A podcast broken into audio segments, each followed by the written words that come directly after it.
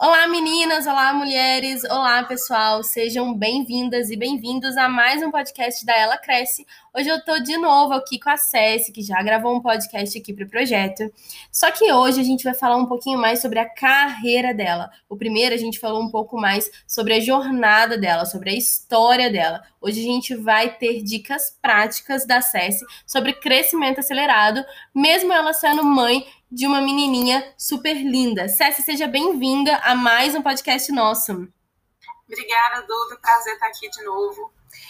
Vamos lá então, Cécia, conta pra gente um pouquinho sobre as empresas onde você trabalhou, como que foi o seu crescimento profissional. E, gente, a Estela tá super aqui participando do nosso podcast, é assim mesmo, freestyle. Vai lá, Cécia, conta pra gente. Bom, a maioria das empresas que eu passei foram startups, depois que eu entrei nesse mundo não quis sair mais é, sem vieses, tá? Mas a primeira empresa que eu trabalhei não foi uma startup, é, foi uma grande escola que eu tive, eu fiquei nela por quase cinco anos. É, depois dela, né, depois de alguns cortes que tiveram, ela foi vendida por outro grupo. Eu fui para o Melius, que foi a primeira startup que eu trabalhei, e foi onde eu contei um pouquinho do gestor maravilhoso que eu tive, que super me apoiou nesse momento, não só o gestor, mas também o time como um todo, ele me deu super apoio. Depois eu fui para a Semi Tecnologia, é, minha primeira gerente lá da primeira empresa que eu tinha trabalhado, ela estava indo para essa empresa estrutural RH do zero, então eu fui trabalhar com ela. E ela sendo mãe também, ela foi bem pegou esse pedacinho aí da minha volta da licença maternidade, que eu voltei da licença e já fui trabalhar com ela, então foi super legal. É, depois da CM, eu fui me aventurar em trabalhar em São Paulo, vou contar um pouquinho mais aí sobre isso. É, fui trabalhar na Sherpa e agora estou recentemente na Loft, que é em São Paulo também. Legal. E como é que você fez essas mudanças? Você jogou currículo, você fez networking? Para quem está procurando aí uma nova posição, tenho certeza que muitas mulheres que estão escutando a gente tá nesse momento, vai ajudar bastante. Bom, a primeira empresa, eu comecei ela como aprendiz, então entrei a partir de um programa pelo Senac, né, que era um programa de jovem aprendiz. E lá dentro mesmo eu fui trabalhando duro ali para poder ir conquistando, virei estagiária, depois saí como efetivada. O Melius foi pelo LinkedIn, que eu vi a vaga. A CM foi minha indicação, né? minha primeira gerente que me chamou para trabalhar com ela, me fez o convite. É, a Sherpa foi pelo LinkedIn e a Loft também. Então, a maioria aí está revezando entre indicações e, e LinkedIn. Legal demais. E falando sobre crescimento, qual que foi aquele momento que você mais cresceu profissionalmente? É engraçado porque o gatilho do meu crescimento profissional foi também o momento em que eu passei pelo momento mais difícil da minha vida. Eu tenho até muito orgulho de contar, mas não é algo para ser tão romantizado, né? Não precisa ter sido da forma que foi. É, a minha filha estava com mais ou menos um ano e dois meses quando eu me separei do pai dela. E a gente passou por uma situação financeira muito difícil, assim, né? Porque tem aquela questão da dependência emocional, da dependência financeira também. E até que tudo fosse resolvido na justiça, eu fiquei com todas as contas sozinha, né? Casa, escola, tudo. E para resolver um problema, que eu não tinha muito tempo, né? Eu tive que ter um ato de muita coragem, assim. Eu comecei a buscar outras oportunidades até que surgiu a oportunidade em São Paulo. É, a gente sabe que o custo de vida em São Paulo ele é bem alto, mas os salários também são mais altos que de Belo Horizonte, que é onde eu morava. É, então eu tive que ter esse ato de força e muita coragem que eu nem sabia que eu tinha dentro de mim eu falo que quem me deu essa força foi, foi a minha filha. É, né, foi, assim, foi bem difícil, porque eu tive que abrir mão de ficar perto da minha família, dos meus amigos. E fui para São Paulo encarar um super desafio. É, esse foi o gatilho assim que me fez com que eu crescesse bastante, porque eu, eu, encontrei pessoas no meio do caminho que me ensinaram muito, que me ajudaram muito no meu desenvolvimento. São Paulo é bem, bem acelerado, assim, quem, quem já trabalhou, quem trabalha e mora, assim, sabe como é que é.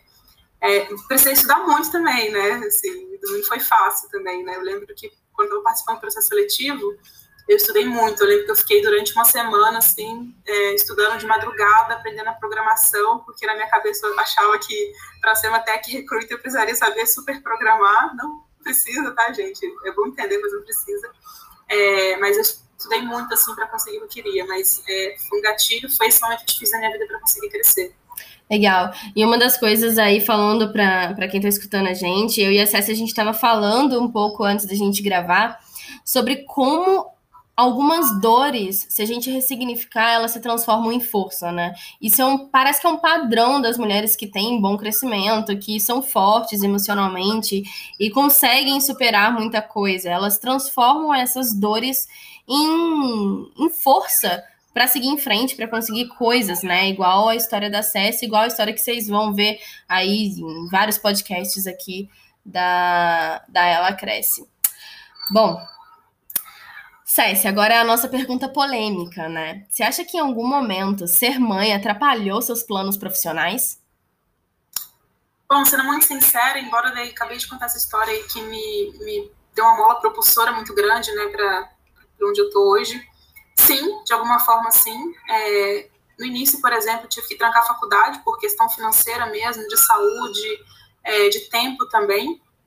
É, eu até hoje eu não consegui formar na minha primeira graduação que eu tinha começado, eu formei uma outra, mas foi um tecnólogo que eu conseguiria conciliar e fazer EAD, mas de alguma forma sim, né? A gente tem que assumir que é, maternidade, trabalho doméstico, tudo isso é uma sobrecarga muito grande, a gente não consegue estar é, no mesmo patamar que os homens, por exemplo, né? Então, se as mulheres não se as mulheres não assumem cargo de liderança, por exemplo, não é porque elas são menos competentes ou menos inteligentes, é porque elas são sobrecarregadas com o trabalho doméstico e com a maternidade. Esse foi um pouco do meu caso.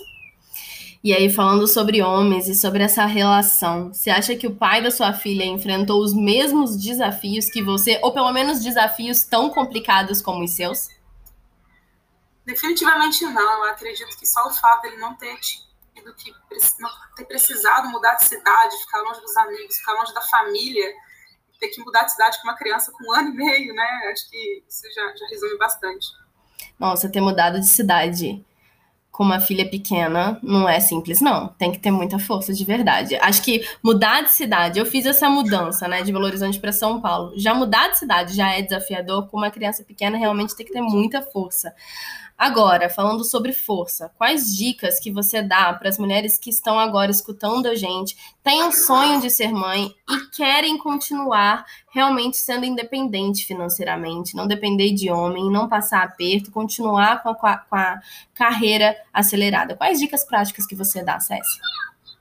Cara, isso é bem difícil, né? Porque acaba que a gente pode fazer muita coisa, mas se a gente continuar nessa especialmente machista que a gente tem, né, nas empresas que não contratam mulheres que têm filhos, por exemplo, as coisas não saem um pouco do lugar.